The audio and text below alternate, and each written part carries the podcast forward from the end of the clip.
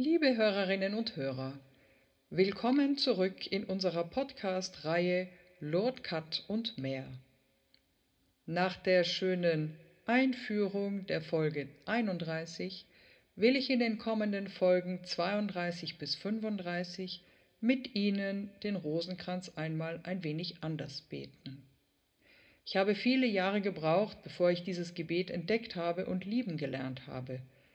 Das mag mitunter daran gelegen haben, dass mir nicht einleuchtete, was hinter diesen wiederholt aufgesagten Gegrüßet seist du Maria liegen will. Lourdes hat dazu geholfen. In Lourdes haben die Dame und Bernadette zusammen den Rosenkranz gebetet, weil die Dame das Kind zu ihrem Sohn führen wollte und sie gemeinsam auf das Leben Jesu geblickt haben. Die Dame, das haben Sie in den vorigen Podcasts schon gelernt, war die Jungfrau Maria. Die Geheimnisse des Rosenkranzgebets sind tatsächlich Etappen aus dem Leben Jesu, von der Verkündigung des Engels Gabriel im freudenreichen Rosenkranz über die Leidensgeschichte Jesu im schmerzhaften Rosenkranz bis zu seiner Auferstehung, Pfingsten und schließlich die Krönung seiner Mutter Maria im Himmel, im glorreichen Rosenkranz. Der heilige Papst Johannes Paul II. liebte den Rosenkranz sehr und führte 2002 mit dem lichtreichen Rosenkranz fünf weitere Betrachtungen hinzu, die unseren Blick auf das Reich Gottes lenken und Jesu öffentliches Wirken betrachten. Wie also betet man den Rosenkranz lebendig? Das Leben Jesu zu betrachten, schön und gut. Doch kann das auch ganz schön fern liegen und die Versuchung abzuschweifen und ins reine Aufsagen zu fallen, ist tatsächlich gegeben. Deshalb schlägt uns der heilige Johannes Paul II. vor, in die Abfolge der Geheimnisse alle Ereignisse einzuschließen, die unser Leben ausmachen, die Familie, Ehepartner, Kinder, Verwandte, die Freunde, die Kranken, unser Land, die Kirche, Menschen, die uns anvertraut wurden, für die wir zugesagt haben zu beten. Einfach unsere Freuden, unsere Sorgen und unsere Ängste. Sie sehen, ein Abschweifen in Gedanken ist durchaus erlaubt sofern diese ins Gebet zurückgelegt werden, also abgegeben werden und als Anliegen der Mutter anvertraut werden. Gebet ist Gespräch, Gespräch mit Gott. Der Rosenkranz ist wie ein Gespräch mit Maria, der Mutter Jesu, die er am Kreuz zu unserer Mutter auserkoren hat. Wenn ich den Rosenkranz bete, bitte ich Maria und danke ihr dass sie mir ihr mütterliches Herz zuwendet und meine Anliegen zu Gott weiterleitet. Mit ihr als Fürsprecherin verstärkt sich mein Eindruck, dass Gott mein Gebet sozusagen von zwei Seiten zu Ohren bekommt, durch mich direkt an ihn und durch Maria, die es ihm weiterlenkt. Ich stecke alles hinein, und so bekommt das schlichte Gebet des Rosenkranzes den Rhythmus des menschlichen Lebens. Damit wird es zu einem ganz besonderen Gebet. Die kommenden Folgen leiten jeweils ein Geheimnis ein mit einem Text aus der Bibel, einer Betrachtung und einem Anliegen, das als Gebet formuliert wird. Ich danke Pater Allende von Kirche in Not und Herrn Manfred Benkert von Deutschland betet den Rosenkranz für die gemeinsame Aufzeichnung. Und nun freue ich mich, Sie einzuladen, die einzelnen Geheimnisse zu betrachten. Fühlen Sie sich willkommen, Ihre eigenen Ereignisse aus Ihrem eigenen Leben mit in das Gebet zu nehmen. Erstes glorreiches Geheimnis, der von den Toten auferstanden ist. Aus dem heiligen Evangelium nach Johannes. Maria von Magdala stand vor dem Grab und weinte.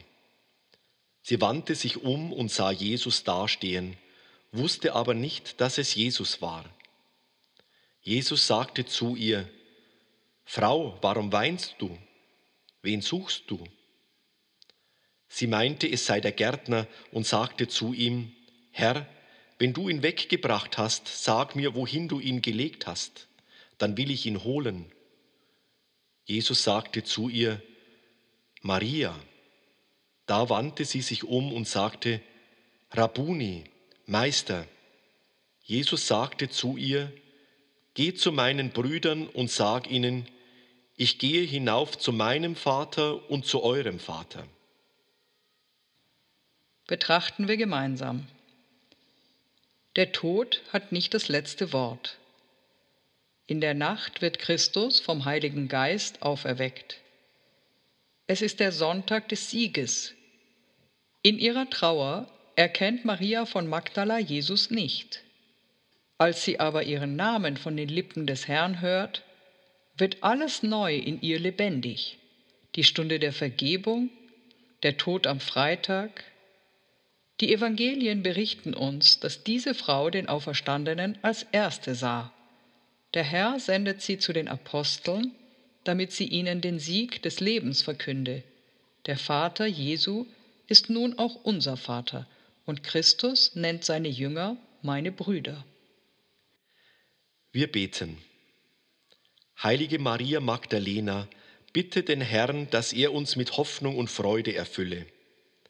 Er flehe mit der Gottesmutter jeder Frau die Gnade, Botin des Auferstandenen, Trägerin des Lebens in Familie und Gesellschaft, in der Kirche und den Kulturen der Völker zu sein. Amen.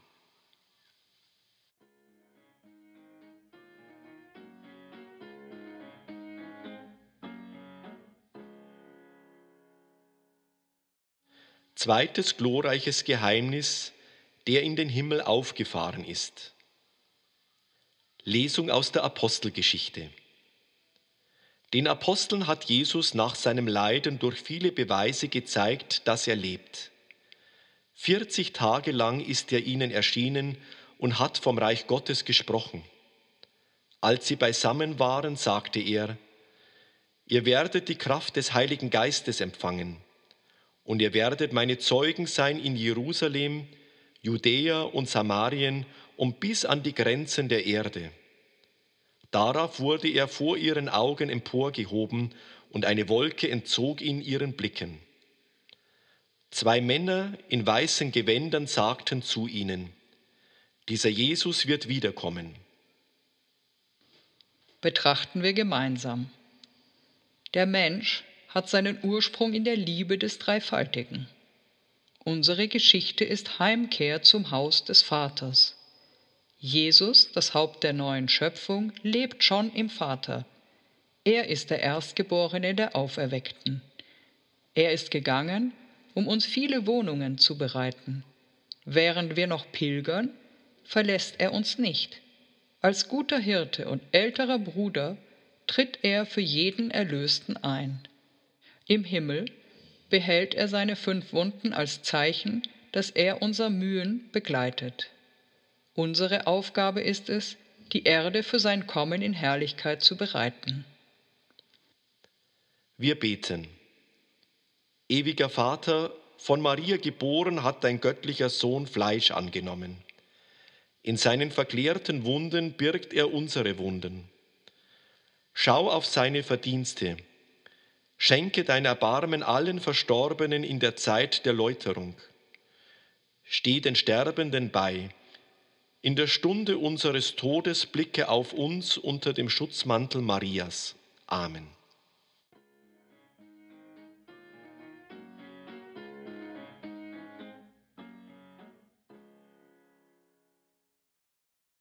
Drittes glorreiches Geheimnis, der uns den Heiligen Geist gesandt hat. Lesung aus der Apostelgeschichte.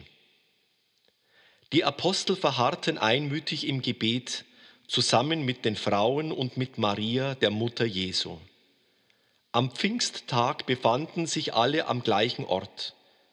Da kam plötzlich vom Himmel her ein Brausen und erfüllte das ganze Haus. Und es erschienen ihnen Zungen wie von Feuer, die sich verteilten. Auf jeden von ihnen ließ sich eine nieder. Alle wurden mit dem Heiligen Geist erfüllt und begannen in fremden Sprachen zu reden, wie es der Geist ihnen eingab. Betrachten wir gemeinsam. Sie sind voll Sehnsucht und Angst.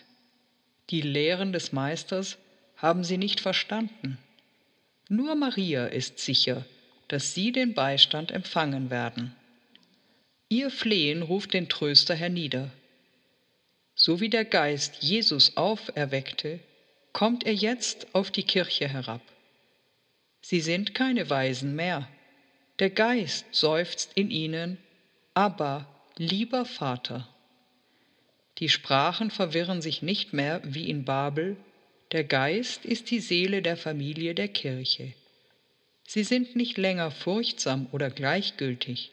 Der Geist sendet sie, das Reich bis an die Enden der Erde zu weiten. Wir beten. Heiliger Geist, Lebendigmacher, unsere Bischöfe sind direkte Nachfolger der zwölf Apostel. Durch die Auflegung ihrer Hände weihen sie in deiner Macht unsere Priester und Diakone. Schenke uns auf die Fürbitte der Königin der Apostel zahlreiche und heilige Diener des Wortes und der Sakramente. Gewähre uns allen die Gnade, im Feuer deiner Liebe zu leben. Amen.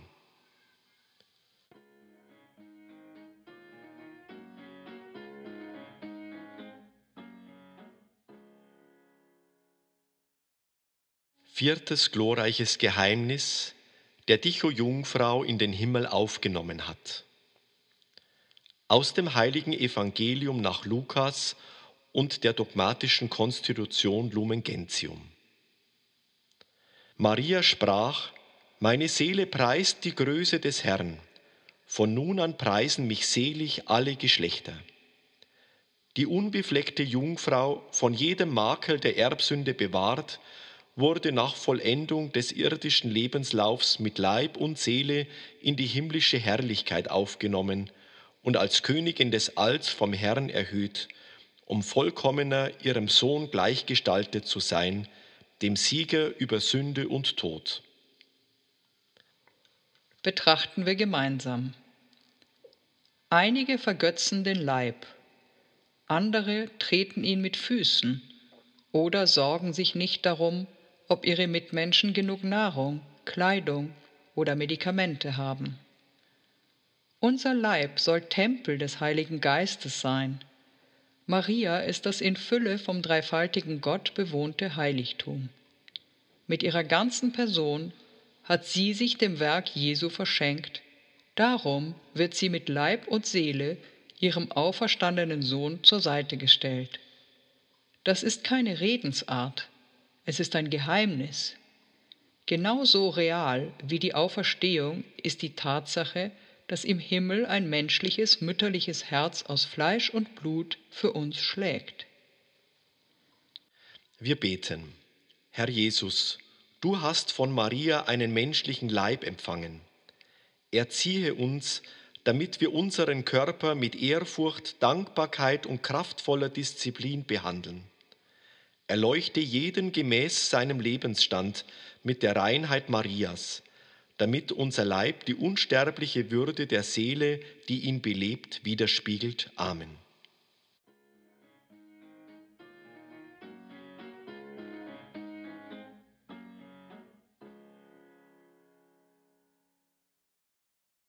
Fünftes glorreiches Geheimnis, der dich, o Jungfrau, im Himmel gekrönt hat. Lesung aus der Offenbarung des Johannes. Ein großes Zeichen erschien am Himmel, eine Frau mit der Sonne bekleidet, der Mond unter ihren Füßen, einen Kranz von zwölf Sternen auf ihrem Haupt. Sie war schwanger und schrie vor Schmerz in ihren Geburtswehen. Der Drache stand vor der Frau, er wollte ihr Kind verschlingen, sobald es geboren war. Und sie gebar ein Kind, einen Sohn, der über alle Völker mit eisernem Zepter herrschen wird. Da hörte ich eine laute Stimme im Himmel rufen, Jetzt ist er da, der Sieg unseres Gottes und die Vollmacht seines Gesalbten. Betrachten wir gemeinsam. Der dreifaltige Gott krönt Maria zur Königin des Weltalls. Hier geht es nicht um einen bloßen Ehrentitel, der unsere Existenz unberührt lässt. Maria hat Teil an der Macht Christi, des Herrn der Geschichte, mit ihrer wirksamen Fürbitte. Sie hilft der Kirche im Kampf gegen den Teufel, den Fürst der Lüge, des Hasses, der Spaltung, der Ungerechtigkeit und Hoffnungslosigkeit. Bekleidet mit der Sonne des Auferstandenen ist sie das Siegeszeichen in unserer Zeit, wie sie es in Fatima den Hirtenkindern offenbart hat. Ihr Sohn herrscht über die Geschichte mit geheimnisvollem, aber eisernem Zepter. Wir beten. Maria, die Schrift sagt, dass der Teufel weiter gegen diejenigen kämpft, die den Geboten Gottes gehorchen.